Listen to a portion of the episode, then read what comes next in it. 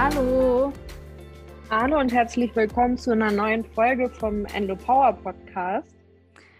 Und heute haben wir Leonie zu Gast. Hallo Leonie. Hallöchen.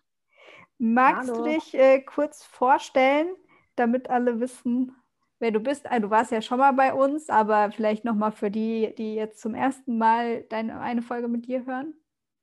Ähm, klar, also ich bin Leonie. Ich habe einen Instagram-Account, der heißt Adenomiose, weil ich selber auch Adenomiose habe. Das ist eine ja, sehr seltene Erkrankung, aber doch sehr häufige Erkrankung vermutlich. Ähm, genau, aber ich denke mal, wenn ihr den Podcast hört, habt ihr auch schon mal was von Adenomiose hoffentlich gehört. Ganz sicher. Also bei uns kommt sie eigentlich ja nicht zu kurz im Podcast.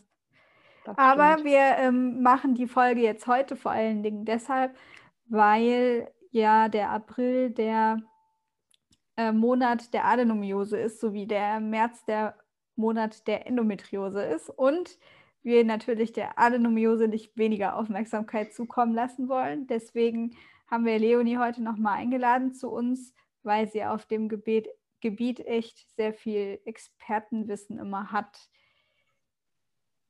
Genau. Ja. Wobei wir dazu sagen müssen, wenn der Podcast online geht, ist schon der 1. Mai, aber wir haben es im Kacke. April aufgenommen. Genau, Freitag, 29. April. genau.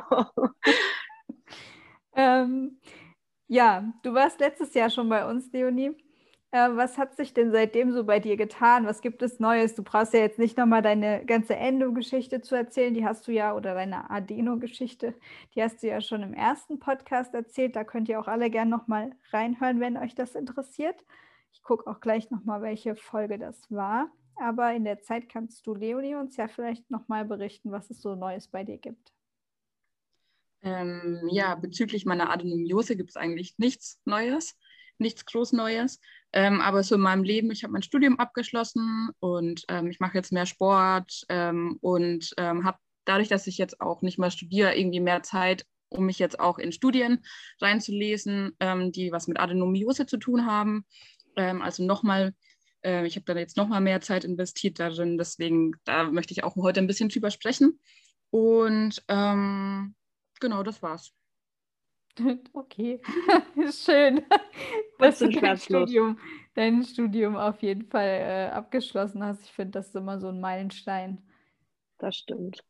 Ja, ja, also Folge 17 war das. Da haben wir schon mal mit Leonie gesprochen und da hat sie auch ganz ausführlich ihre Geschichte nochmal erzählt. Ja, dann äh, magst du uns denn ein bisschen berichten, welche neuen Erkenntnisse es im Bereich der Adenomiose gibt?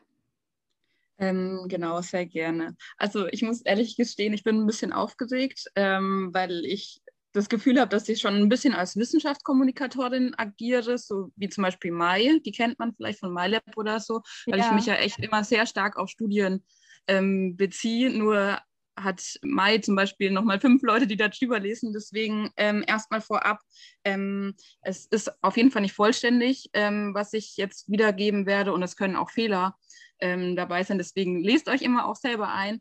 Ähm, aber ich gebe gerne doch ähm, das wieder, was ich jetzt so für mich äh, also so erlesen habe. Genau, ja, natürlich.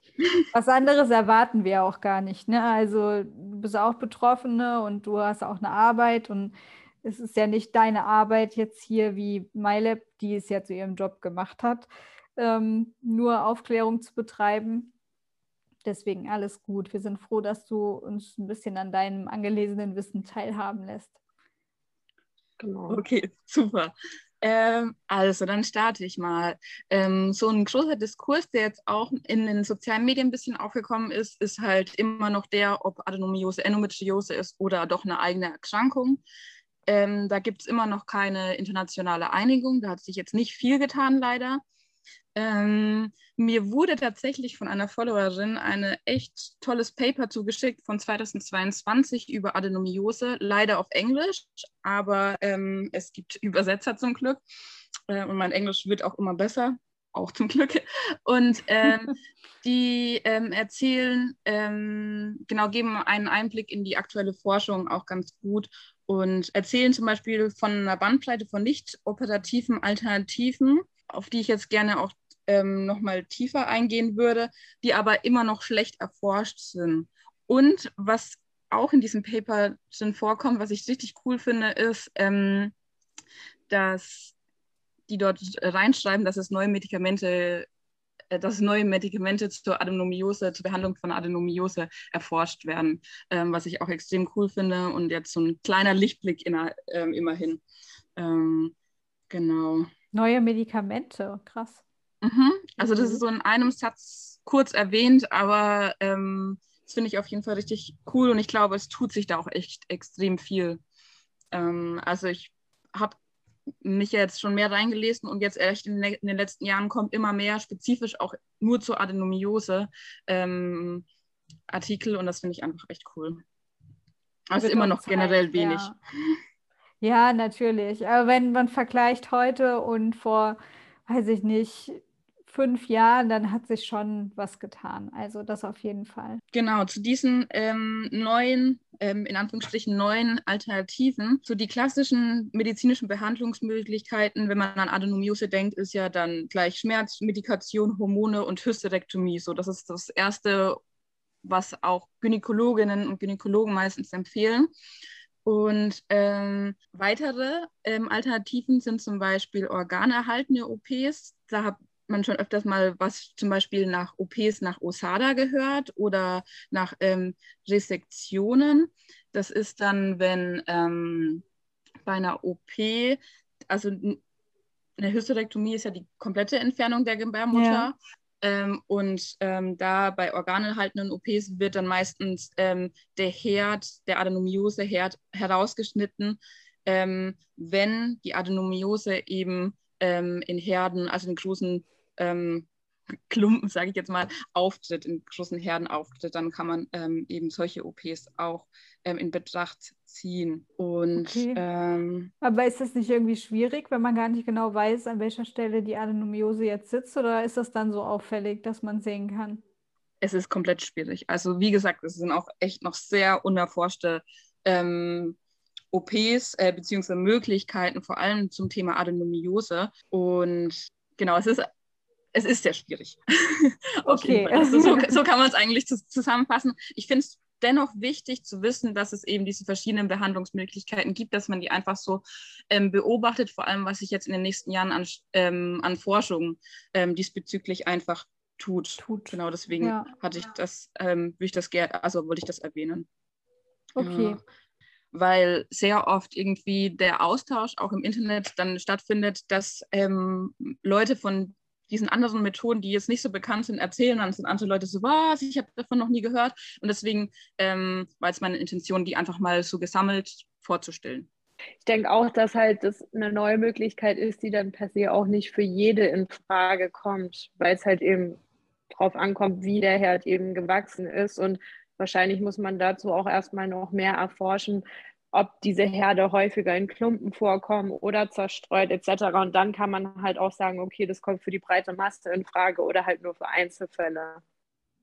Auf jeden Fall. Also auch diese organerhaltenden OPs, die werden auch wirklich fast ausschließlich nur ähm, nach abgeschlossenen Kinderwunsch empfohlen. Hm. Okay. Und äh, was gibt es noch für Möglichkeiten? Ähm, ich weiß nicht, ob ihr schon mal was von der Goldnetzmethode oder Nova Suge gehört habt. Nee, sagt mir tatsächlich jetzt nichts. Der Name sagt mir was, aber ich könnte mir jetzt nichts dazu vorstellen. Ähm, das ist eine Methode, die vor allem bei starken Blutungen eingesetzt wird und da wird die Gebärmutterschleimhaut ähm, entfernt bzw. verödet und dann mit einem, mit einem Metall-Goldnetz ähm, ja, verödet quasi die, ah. ähm, die Gebärmutterschleimhaut. Und das ich glaube, Isabel hat davon erzählt, oder? Kommt mir irgendwie bekannt ich vor. Ich meine auch, also irgendwie kommt es mir bekannt vor, dass mal wo angerissen Isabel, wurde. Ja, ich glaube, Isabel hat davon erzählt. Wir hatten ja mit ihr eine Podcast-Folge aufgenommen, weil sie hatte ja eine ähm, Gebärmutterentfernung und sie hat darüber ein Buch geschrieben. Mhm, genau. genau, das kenne ich. Oder ja. vielleicht ist es sogar auch nur, dass das bei ihr ausgeschabt wurde. Weil das ist ja auch eine Möglichkeit, dass die Gebärmutterschleimhaut so ja halt ja weggeschabt wird, sage ich mal. Das kann nämlich zum Problem werden, wenn äh, junge Frauen mal eine Ausschabung hatten wegen einem Myom oder irgendwas und da zu viel ausgeschabt wird, dann können die wiederum später Probleme beim Kinderwunsch bekommen, ohne das Problem irgendwie Endometriose oder so zu haben, sondern einfach, weil da zu viel entfernt wurde. Ach krass. Oh, okay. Und ich glaube, das hatte sie auch erzählt. Aber ja, äh, so what? Äh, erzähl, erzähl, mal, ja, erzähl mal, Leonie, wie die Methode genau funktioniert, beziehungsweise was sich dahinter verbirgt. Also viel, viel mehr kann ich dazu eigentlich gar nicht sagen, ähm, weil, es, weil die Studienlage dazu auch echt schlecht ist und weil ich mich jetzt vor allem bei der Methode auch noch gar nicht so sehr reingelesen habe. Okay, okay. Aber einfach ja, genau. gut zu wissen, dass, dass, da, dass es da neue Möglichkeiten gibt. Hm.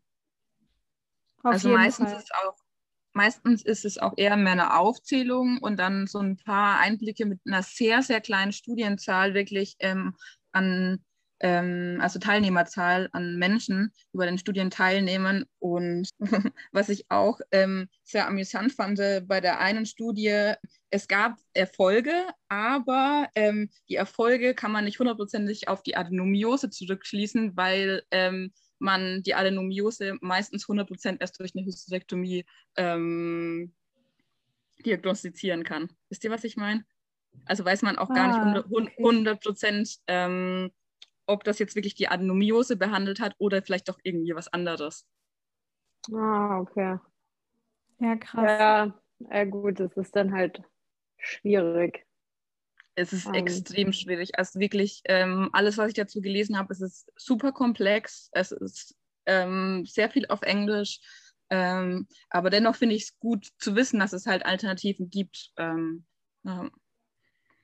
Oder zumindest im Kommen sind. Und dass sich halt überhaupt in der Forschung auch was tut, ne? Ja, ja auf jeden man Fall. Man ja so nicht direkt mit. Ja. Gab es noch weitere neue Methoden, die du, die du an sprechen kannst, die gerade erforscht werden? Mhm. Ähm, super spannend fand ich ähm, die Methoden zum Thema Bestrahlung. Ähm, vielleicht habt ihr dazu, davon schon mal was gehört. Ähm, es gibt diese MRG-FUS ähm, oder auch, das muss ich mal kurz ablesen, Magnetresonanztomographie gesteuerte fokussierte Ultraschalltherapie. Also da wird quasi ähm, die Gebärmutter bestrahlt und dadurch die Herde reduziert. Oder die okay, HIFU, das ist, das ist auch mit Ultraschall. Ähm, das äh, HIFU steht für ultraschallgesteuerte, hochintensiver, fokussierter Ultraschall. Ähm, und diese zwei Bestrahlungsmethoden werden vor allem ähm, bei Myomen ähm, eingesetzt. Und mittlerweile gibt es auch so wirklich so vereinzelte Studien zu, zum Thema Adenomiose beziehungsweise vereinzelte Beiträge dazu.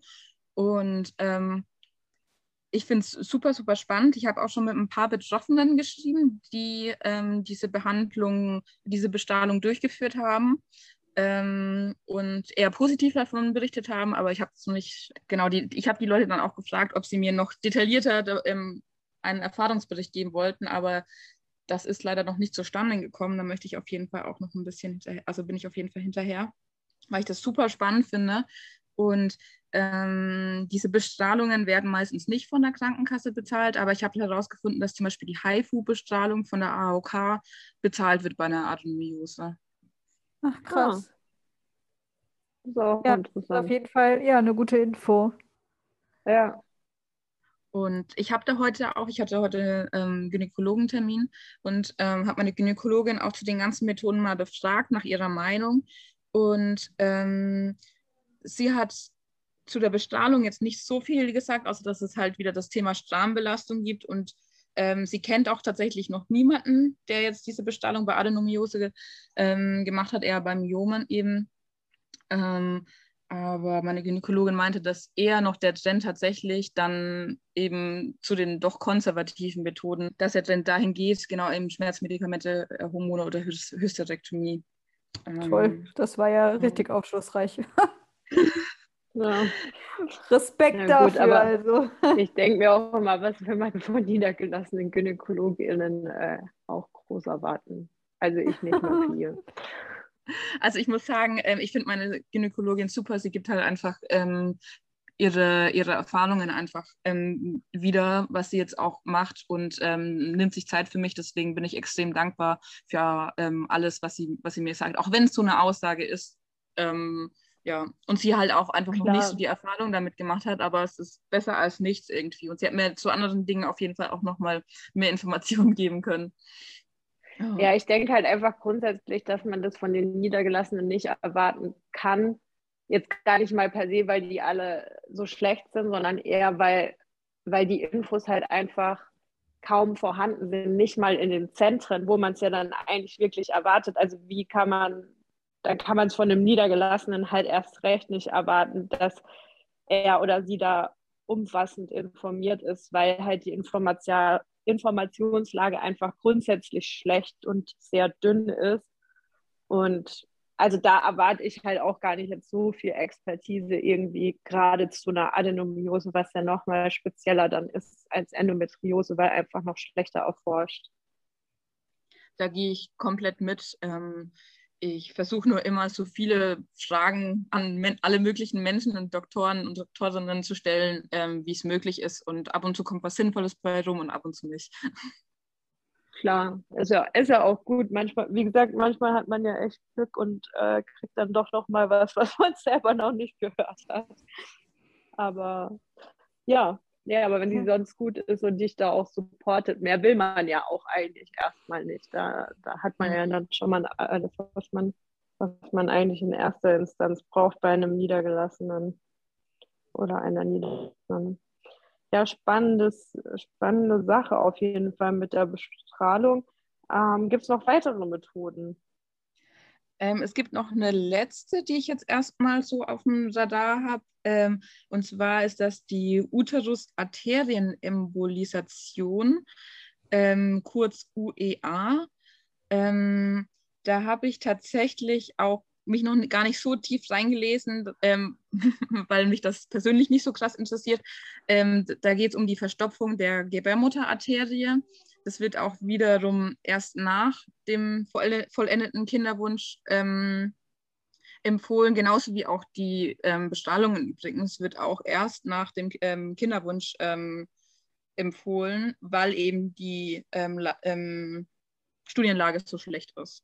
Ja, hm. ja gut, ja, das macht. Und was, was das ist, weißt du, was, also kannst du erklären, was diese Embolisation ist oder ähm, nur, dass es sie gibt quasi. Leider kann ich dazu gar echt nicht viel sagen, außer dass, wie gesagt, die Gebärmutterarterie dann verstopft wird und das soll eben sowohl zur Schmerzreduktion als auch zur, ähm, zur, Senk äh, zur ähm, wie heißt das? Verringerung von Blutungen führen. Ja. Okay. Ah, cool. Okay. Ja, ich denke, es ist halt grundsätzlich wird da, soweit es nicht äh, oder solange es nicht näher erforscht ist, wird da niemand irgendwie das vor einem vollendeten Kinderwunsch empfehlen, weil es halt einfach zentral an der Gebärmutter ist. Also wenn da halt irgendwas nicht mehr funktioniert, wissen wir alle, dann ja, ähm, war es das mit dem Kinderwunsch. Deshalb denke ich, dass da die meisten Methoden auch in, in, in Zukunft erst nach vollendeten Kinderwunsch überhaupt angewandt werden können und es bis dahin halt leider dann einfach heißt Schmerztherapie. Ja. Ja, das stimmt. Wobei ich das auch interessant fand. Wir haben am, am Mittwoch noch ein weiteres Podcast-Interview aufgenommen mit einem ganz spannenden Gast, den ich jetzt aber noch nicht verrate, weil das ja noch nicht draußen ist, das Interview. Und äh, sie hat gesagt, dass die Ärzte ähm, mittlerweile wieder versuchen, zu konservativen Behandlungsmethoden zurückzugehen. Und in Deutschland. Ja, in Deutschland. Also, dass sie wieder anfangen mit, ah ja, die Pille ist ja doch nicht so schlecht. Mhm. Und dass, dass man da halt auch ein bisschen entgegensteuern muss. Und ich finde, dann ist es immer ganz gut, wenn man so ein paar Ansätze hat, wie du sie jetzt hier gibst, Leonie. Voll. Also sehe ich auch so, dass, weil so, come on, Leute, damit sind wir die letzten 20 Jahre nicht gut gefahren. Äh, was soll sich daran jetzt ändern, nur weil euch die Ideen ausgehen, beziehungsweise es kein Geld für Forschung gibt, dann zu sagen, ach ja, die Pille ist übrigens doch die Lösung, Freunde. Also Ja. Schwierig. Traurige Entwicklung, die da gerade vor sich geht. Da ist man in anderen Ländern echt um einiges weiter. Ähm, eine Frage, die ich jetzt noch so spontan an dich habe, weil es mir gerade einfällt. Ähm, hast du irgendwelche Informationen? Es muss jetzt nicht mal eine Studie sein, es kann jetzt auch einfach nur so aus deiner Adeno-Community sein, wie hoch da die Chancen bezüglich Schmerzreduktion sind mit medizinischem Cannabis? Ähm, leider komplett gar nicht. Also gar nicht. Ähm, ich habe mal eine Umschlage gemacht und vereinzelt ähm, haben Patientinnen angegeben, dass sie sogar ähm, über ihre Ärztinnen, Ärzte, ähm, Schmerztherapeutinnen, Schmerztherapeuten äh, medizinisches äh, Marihuana verschrieben bekommen haben und dass es ihnen hilft. Ähm, allerdings habe ich auch speziell nach Studien gesucht, inwiefern Marihuana den Zyklus beeinflusst und mhm. habe dazu gar nichts gefunden. Und ähm, das wäre doch sehr, also für mich auf jeden Fall sehr interessant, weil Mariana ja auch ähm, die Psyche beeinträchtigen kann und ähm, die Psyche ist ja auch sehr stark mit ähm, PMS und allem Möglichen so verknüpft und ähm, da fehlt mir komplett die Studienlage auf jeden Fall. Ja, weil ja, das ist gerade so ein geben so richtig. Also die kann es ja eigentlich erst so richtig geben, wenn es dann legalisiert ist. Legalisiert ist, ja. ja weil dafür wird das zu wenig verschrieben, dass man da wirklich eine Studie wahrscheinlich zu machen könnte. Ja, weil es halt so ein, so ein Kampf einfach auch ist, es verschrieben zu bekommen. Und ich überlege halt aktuell für mich, weil es mir gerade gut geht, bis auf diese Adenomiose-Schmerzen, ähm, ja, ist bei mir gerade die Überlegung da, eben Richtung medizinisches Cannabis zu gehen, weil das halt einfach was ist, wo ich mir vorstellen kann, dass es mir für die Adenomiose was bringt, einfach schon von Seiten dieser Entspannung her, weil ich halt wirklich ganz krass merke, wie die Gebärmutter einfach am Krampfen ist. Bei mir ist jetzt nicht mal das Thema, dass ich krass starke Blutung habe, so überhaupt nicht. Also meine Periode ist absolut normal, würde ich mal sagen, aber dieser Krampf, nachdem sie aktiv war und abgeblutet hat, der hält halt bis zu zwei Wochen an und das, das kann mich, also ich meine, ich wollte dir nicht erzählen, aber das ist halt das, was mich dann irgendwann auch wieder wahnsinnig machen wird. Ähm, hilft mir Naproxen aktuell noch ganz gut, aber ist auch nicht so geil, sich da alle zwei Tage eine zu schmeißen.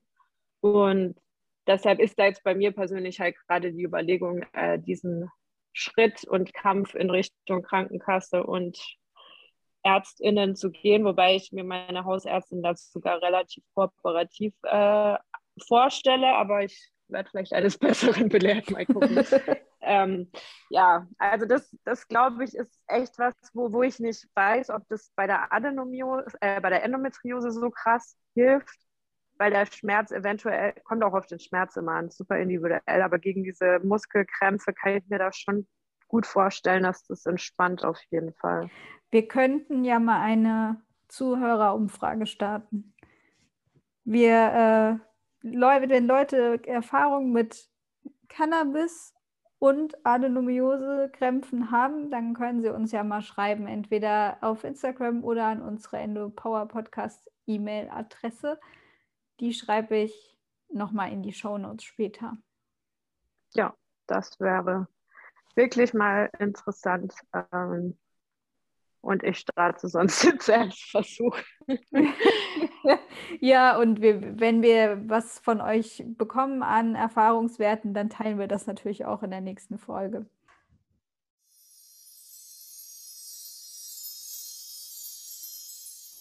So, wenn ihr euch jetzt wundert, was jetzt kommt, wir haben heute ein kleines Goodie für euch, passend zum Thema, Laura. Und zwar haben wir einen Gutscheincode von Oja. Da könnt ihr mit EndoPower 5 5 Euro sparen ab einem Warenwert von 25 Euro. Und noch als kleiner Tipp, ihr könnt sogar doppelt sparen, weil ab drei Höschen bekommt ihr kostenlosen Versand und ab fünf Höschen gibt es kostenlosen Versand und nochmal 10%. Und das Coole ist, die 10% sind nochmal mit dem 5% Rabattcode zu kombinieren. Und wie ihr wisst, sind wir beide Riesenfans von Periodenhöschen. Ich sage es immer wieder, ich kann sie euch jetzt leider hier nicht zeigen, aber schaut auf der Website und nutzt den Code. Es gibt wunderschöne Höschen mit Spitze.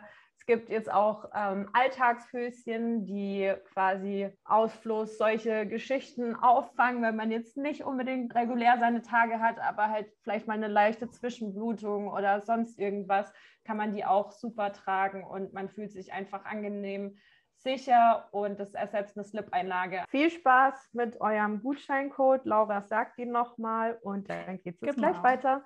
Endopower 5 und jetzt geht es weiter. Gibt es noch genau. ein Thema, was in der letzten Folge zu kurz gekommen ist, was dir jetzt irgendwie ein Jahr lang auf der Seele gebrannt ist und was du irgendwie noch gerne loswerden wollen würdest? Ähm, es gibt tatsächlich noch, ähm, ja, vor allem ein Thema, was, was auch echt komplett gar nicht erforscht ist, aber was ich so ähm, durch Erfahrungsberichte mitbekommen habe ähm, aus meiner Community, und zwar das Einlegen einer Spirale, wenn man Adenomiose hat. Ähm, ich weiß nicht, ob ihr da schon mal irgendwie was mitbekommen habt. Ähm, ja. Diesbezüglich. Eine Spirale. Wurde die bei dir eingelegt als unter Vollnarkose oder ähm, als du wach warst? Also eingelegt wurde sie nicht unter Vollnarkose, weil äh, man mir gesagt hat, das wäre ja total, also das wäre ja überhaupt nicht schlimm. Ich soll einfach eine Buscopan vorher nehmen, dann äh, wäre das gar kein Problem. Ich hatte danach die Schmerzen des Jahrhunderts und bin daraus gekrochen aus der Praxis und musste dann ja noch alleine nach Hause fahren, weil man mir ja gesagt hat, das ist ja kein Problem. Das Ziehen ähm, erfolgte unter Vollnarkose, weil ich mich geweigert Nachdem habe. Du ja. ja, genau. Nachdem du eine Odyssee hinter dir hattest, äh, dass ja. wir das gemacht haben. Ja. Also ich habe circa ein halbes Jahr gebraucht, bis ich das geschafft habe, einen Termin zu bekommen, um das aus einer Voll bei einer Vollnarkose äh, gezogen zu bekommen. Ach krass. Ach krass. Ja. Ähm, aber das, was du schilderst, habe ich tatsächlich auch sehr oft mitbekommen und solche Nachrichten auch bekommen. Also mir wurde die Hormonspirale während ähm, einer Bauchspiegelung, also während der OP eingesetzt. Deswegen kann ich dann nicht mitreden, also ich nicht persönlich, aber ich habe wirklich so viele Erfahrungsberichte gelesen, dass ähm, die eben auch wirklich die wirklich extreme Schmerzen hatten und ähm, manche Patientinnen und Patienten sogar ohnmächtig wurden. Ähm, und ich habe dann eine Umfrage gemacht, weil mich das dann auch sehr interessiert hat. Es haben nicht so viele Leute teilgenommen. Ähm, aber 85 Leute haben gemeint, dass sie Schmerzen oder Ohnmachterfahrungen ähm, während dem Einsetzen, Einlegen der Hormonspirale ähm, ohne Narkose hatten und 23 Leute, also das dann 20 Prozent, 21 ähm, Prozent haben gemeint, dass sie ähm, kaum Probleme hatten. Also es ist doch echt richtig hoch ähm, also richtig viele mhm. Menschen hatten da Probleme. Und natürlich ist es keine ähm, repräsentative Studie, die ich da gemacht habe, aber ich finde, es zeigt doch eine Tendenz an. Und deswegen ist mir einfach wichtig, das nochmal kurz zu erwähnen, dass ähm, wenn du, du Zuhörerin oder Zuhörer, ähm, dir eine ähm, Spirale legen lässt und Adenomiose oder Endometriose hast, dass du da einfach nochmal offen mit deiner ähm, Gynäkologin, deinen Gynäkologen darüber sprichst ähm, und vielleicht für und wieder besprichst, ähm, ob du höhere Schmerzmittel einnimmst, eine Sedierung machst, ähm, eine Halbnarkose, irgendwie sowas oder eine Narkose, dass ähm, du da einfach nicht leiden musst. Ähm, es muss nicht so sein, aber es kann halt so sein, dass man es einfach auf dem Schirm hat. Ja, und ja.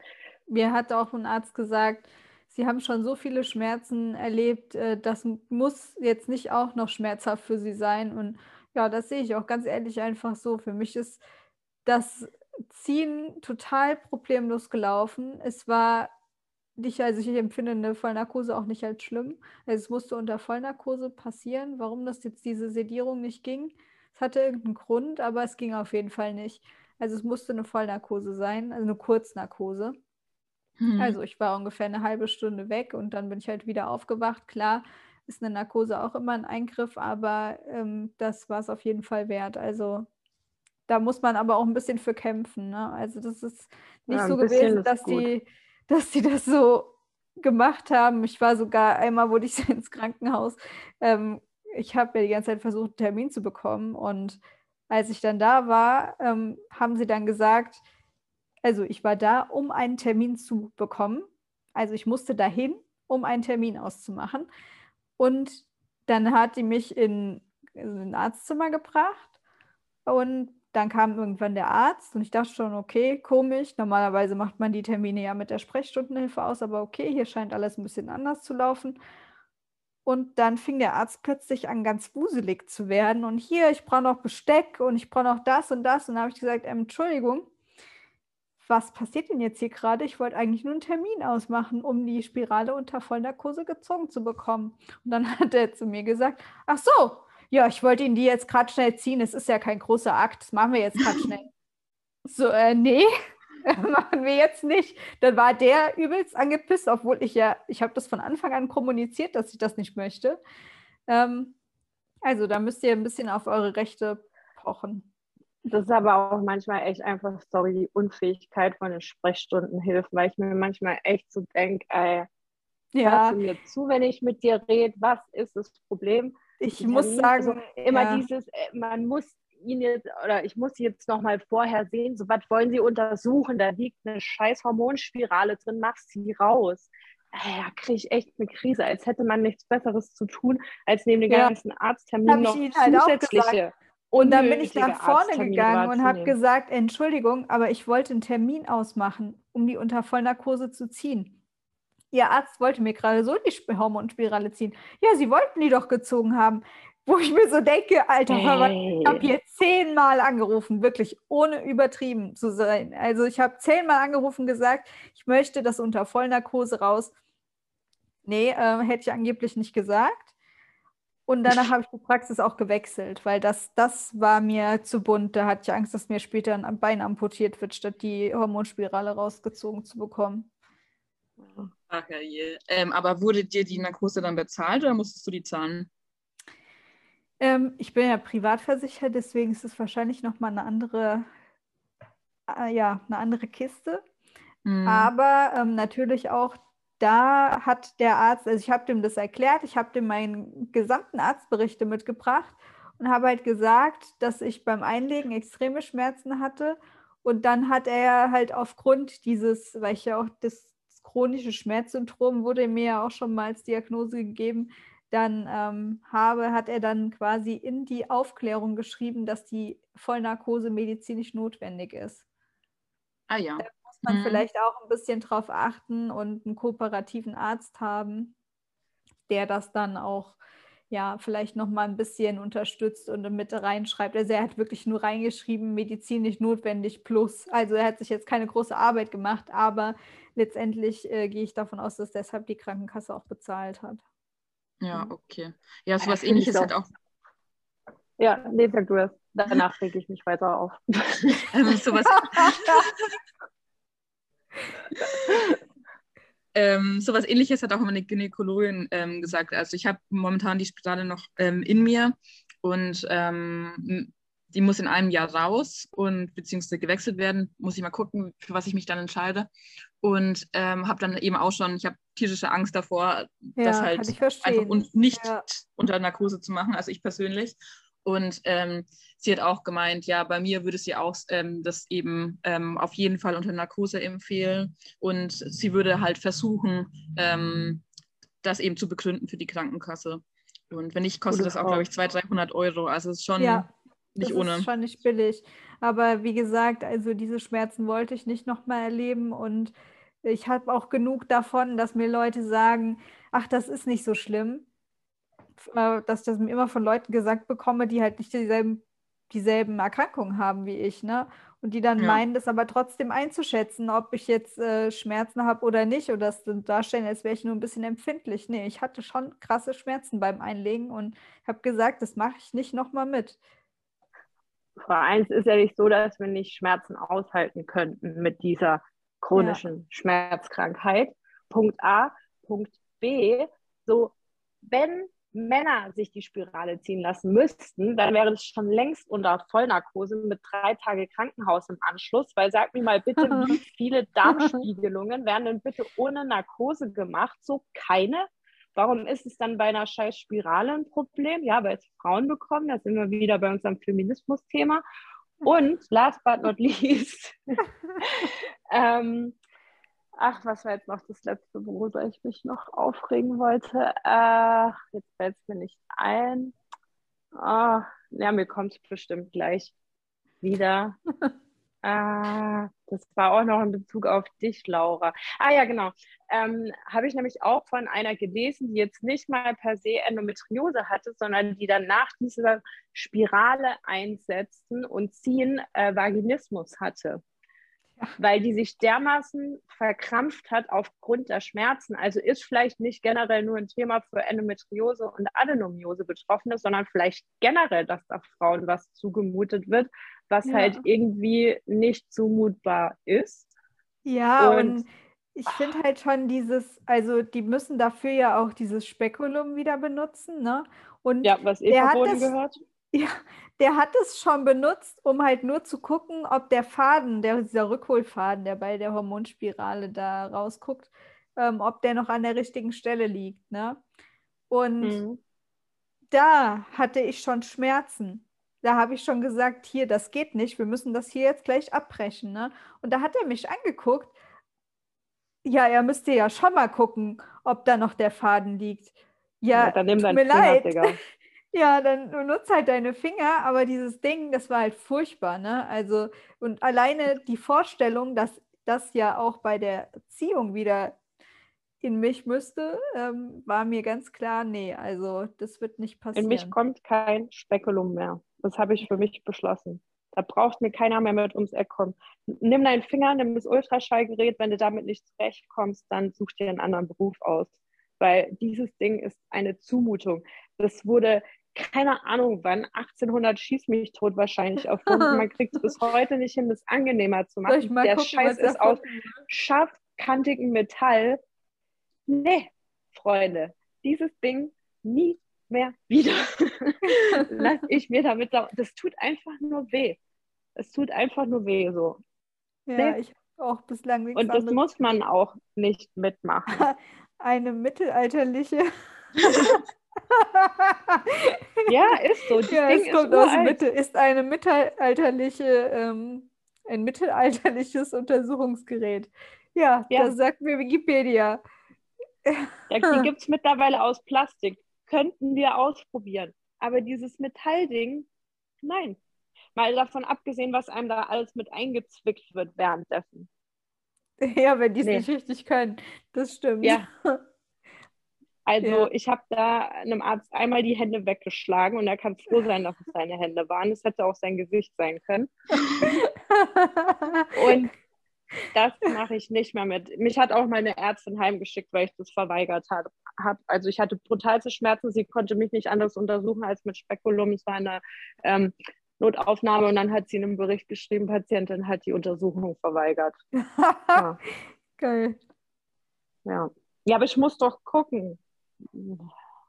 Guck halt mit dem Ultraschall oder ja. fühl. Ja, oh also. Oh Gott kann ich mich aufregen, kann ich mich aufregen. Als ich diesen Artikel von dem Mädchen gelesen habe, die danach Vaginismus hatte, ey, ich dachte, ich glaube es nicht. Ich glaube es nicht. Naja, egal. Also setzt euch durch gegenüber der Krankenkasse. Ähm, und wenn nicht, ruft mich an, ich würde es mit Freude machen. ja, nee, also deswegen, ihr könnt da schon ein bisschen, bisschen Druck machen und auf eure, auf eure Gesundheit und auf eure Rechte bestehen. Also Niemand, niemand kann euch zwingen, die Hormonspirale nicht unter Vollnarkose rausnehmen zu lassen. Ja. Komplett. So, Wobei ich jetzt auch kurz erwähnen, wobei ich jetzt auch vielleicht kurz erwähnen ähm, möchte, ich hatte heute eine Untersuchung, also auch ein Abstrich, äh, Abstrich wurde gefunden, äh, bei mir gemacht und auch mit dem Spekulum und ähm, ich hatte gar keine Probleme heute, aber ich habe momentan auch kaum Adenomiose-Schmerzen. Also es ist wahrscheinlich auch einfach echt abhängig, in was für eine Verfassung man einfach ist. Ja. ja. Also es ist klar tagesformabhängig, voll. Aber es gibt halt einfach Möglichkeiten, es angenehmer zu machen. Also wie gesagt, in den USA sind die weitestgehend aus Plastik, würde ich mal behaupten. Das geht genauso. Dann ist vielleicht das, die, das mit dem Desinfizieren etc. ein bisschen aufwendiger, aber sorry, das äh, sollte man, äh, sollten einem Frauen dann irgendwie auch wert sein und sonst ja, findet andere Möglichkeiten. Das Ding ist aus dem Mittelalter. Also, ne, wir fliegen zum Mond, äh, sollte man irgendwie anders hinbekommen. ja, habe ich dann nie nachgeguckt, aber ist echt witzig. Ja, ich finde es schlimm. Und es ist mit, mit vielen Sachen so. Und dann so, ach ja, die kriegen ja Kinder, so, ne? und dass man vom Kinderkriegen traumatisiert sein kann, ähm, beweist für mich, dass man auch vom Spekulum traumatisiert sein kann. ja, ja, nee, ich finde, das ist schon so. Ähm, zu, zu dem Thema. Ich habe da vor kurzem ein richtig lustiges ähm, beziehungsweise passendes T-Shirt äh, gefunden. Da stand drauf No Science, No Future und dann so ein Uterus, der so durchgestrichen worden ist. Und ich finde das auch halt ähm, ja. einfach komplett passend. Ja, ja voll. ist auch so. Ist auch so, ja. Genau. Ja. Ach ja. So viel dazu. Ich, das, das war das, was du auf jeden Fall noch erzählen wolltest, Leonie. Weil wir haben ähm, jetzt, bisschen abgeschweift, aber. Ähm. Du kannst doch gern mehr erzählen, wenn du noch mehr auf dem Herzen hast. Ähm, vielleicht ganz kurz würde ich ähm, gerne erwähnen, ich weiß nicht, inwiefern ihr das schon behandelt habt, das Thema Mönchspfeffer, dass man da einfach aufpasst, wie hoch man das nimmt, äh, wie hoch dosiert man das nimmt und ähm, dass es eben auch Nebenwirkungen haben kann. Ähm, genau, nur, nur kurz erwähnt. Und zum Thema Schwangerschaft und Adenomiose hatte ich das letzte Mal auch noch nicht wirklich was dazu erzählt. Da habe ich mich jetzt auch mal in ein paar Studien reingekniet und ähm, die Studien dazu sind auch echt scheiße. Ich weiß nicht, ob ihr schon mal Studien dazu gelesen habt. Nein. Ähm, also da ist echt immer die, also wird immer von einem wirklich einem hohen Risiko zu Frühgeburten, Fehlgeburten ähm, und so weiter erzählt.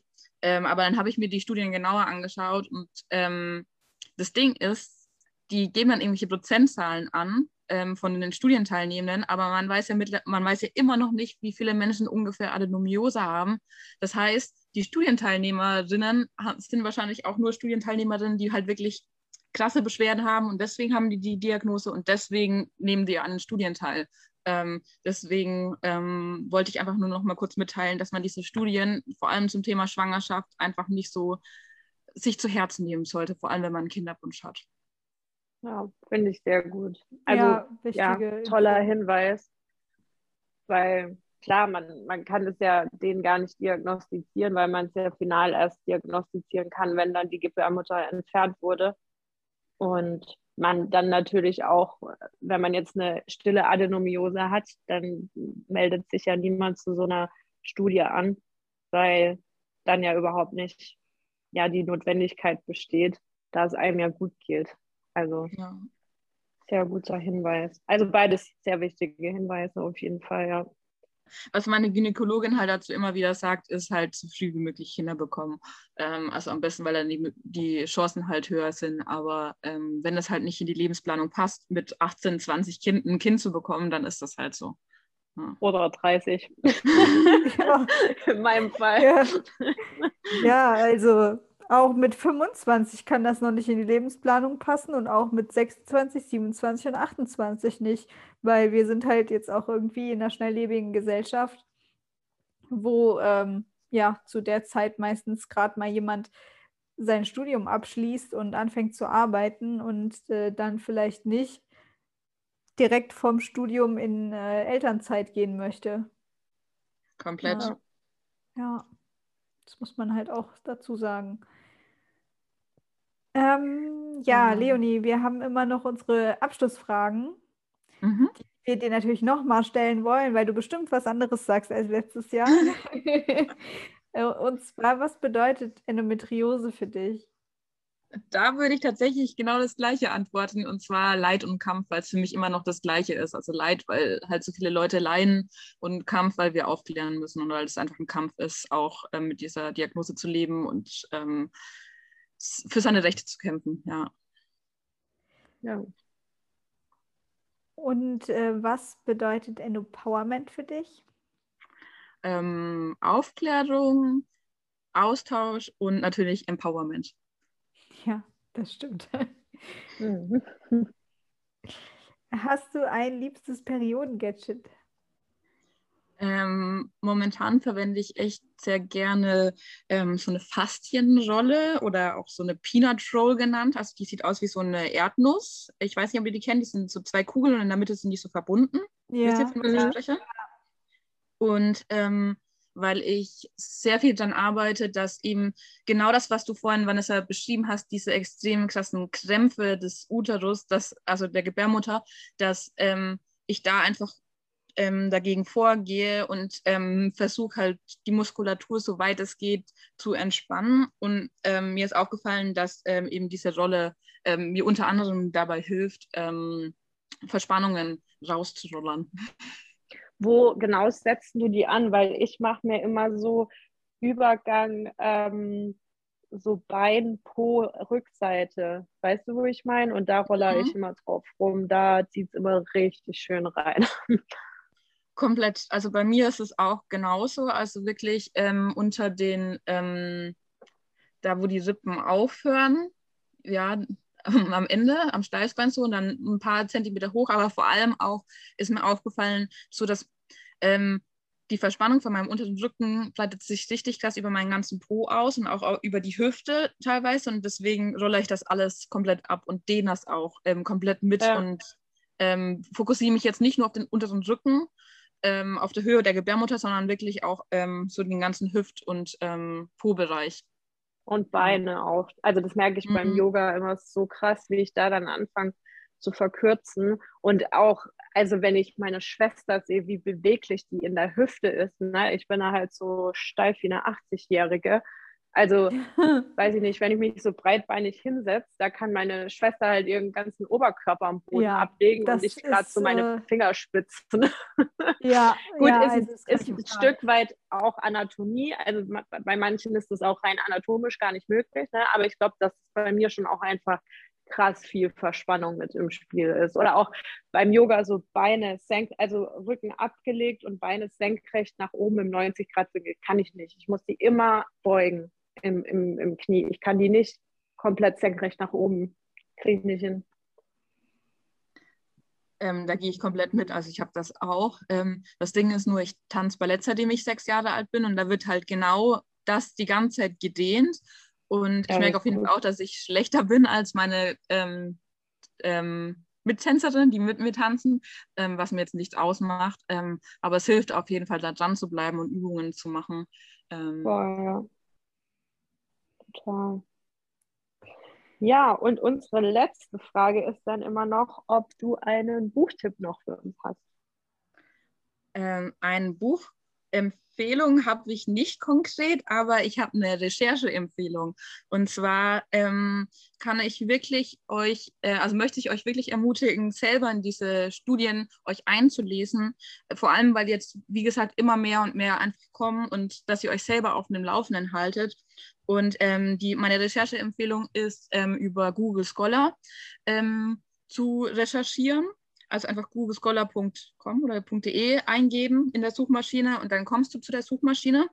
Und ähm, dann findest du sehr oft, wenn du Adenomiose, Adenomiosis oder Adenomyosis dann auf Englisch eingibst ähm, oder Adenomiose, äh, Adenomiosis uteri, verschiedene Wörter dazu eben, ähm, kommen dann auch englische Artikel und da kann ich empfehlen, die Übersetzung ähm, Seite ver zu verwenden, die heißt DeepL, D-E-E-P-L.de.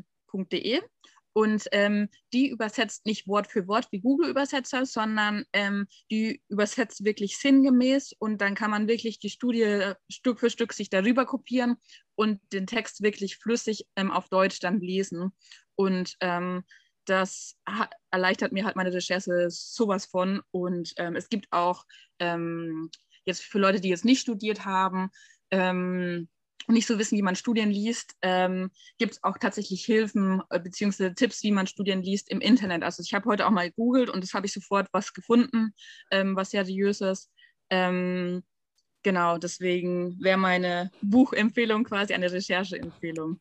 Genau. Voll gut. Ja, sehr cool. Finde ich auch wichtig, ich auch dass gut. man sich da selber immer ein bisschen reinliest und halt nicht eins zu eins das übernimmt, was man jetzt von anderen ähm, hört, sondern ja, jetzt sich da selber ein bisschen ein Bild von macht und dann, wie du sagst, halt auch ein Gefühl für die Studien bekommt oder halt dann so Dinge rausliest, wie, okay, da waren zum Beispiel nur zehn TeilnehmerInnen dabei und wenn man dann von 90 Prozent der TeilnehmerInnen spricht, dann hat es auf einmal gar nicht mehr so ein Gewicht, wie, ähm, ja, wenn man halt einfach weiß, ne, da steckt Anzahl XY dahinter und das sind halt alles Infos, die, die kriegt man dann halt oft nicht in so kurzen Zusammenfassungen. Und ja, deshalb vielen Dank wieder für deine Zeit und, und deine Inputs. Ja, ähm, und sehr gerne. Ja. Ich habe tatsächlich auch ähm, über alles, was ich gerade geredet habe, habe ich auch die ganzen Infos in meiner Bio in, auf Instagram. Da habe ich in meiner Bio habe ich einen Link zu den ganzen Studien, die ich primär verwende. Ähm, die einfach, die, die könnt ihr auch dann alle einsehen und das selber nochmal nachlesen, falls ich doch irgendwo einen kleinen Fehler gemacht haben sollte. cool, vielen Dank. Danke, ja, auf jeden Fall. Und ja, dann hoffen wir natürlich, dass die Folge euch gefallen hat. Und wir haben noch ein kleines Anliegen. Wir haben nämlich jetzt 95 Bewertungen auf Spotify. Ich würde mich so uh. doll freuen, oder wir würden uns so doll freuen, wenn die 100 voll werden würden. Also vielleicht. Laura würde sich freuen, weil Vanessa kriegt das immer nicht mit. Nur über dich. Nein, ich freue mich natürlich auch. Ja, genau. Also fünf brauchen wir noch, dann sind es 100. Das wäre so eine schöne glatte Zahl. also vielleicht ja. kriegen wir ja noch ein paar Bewertungen von euch zusammen und dann hören wir uns äh, nächste Woche wieder. Genau, macht's gut bis dahin. Bis dann. Tschüss. Tschüss. Ciao.